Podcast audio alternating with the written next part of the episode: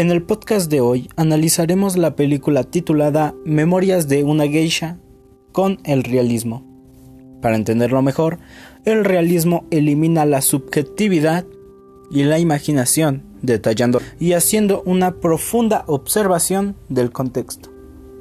Las geishas son mujeres que en ese pueblo son muy hermosas, que acompañan a hombres en banquetes, fiestas o algún tipo de lugar,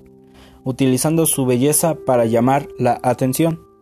Se logra relacionar con el realismo ya que se detallando en toda la película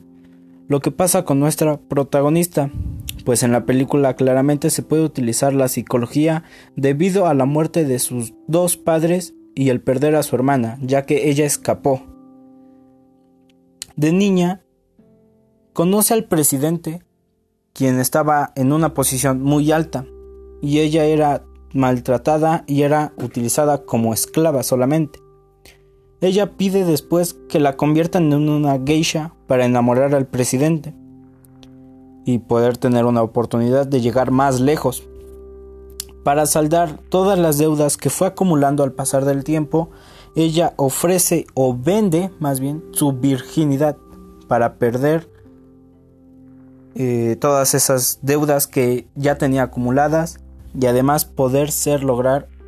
una exitosa geisha. En la película el realismo se observa en que las niñas y los niños son vendidos por su familia para conseguir dinero sin importar lo que les llegara a pasar, si los tratan como esclavos, los utilizan para trabajar o lo que sea, ya que hay familias que lo hacen sin importar nada, solamente para conseguir dinero.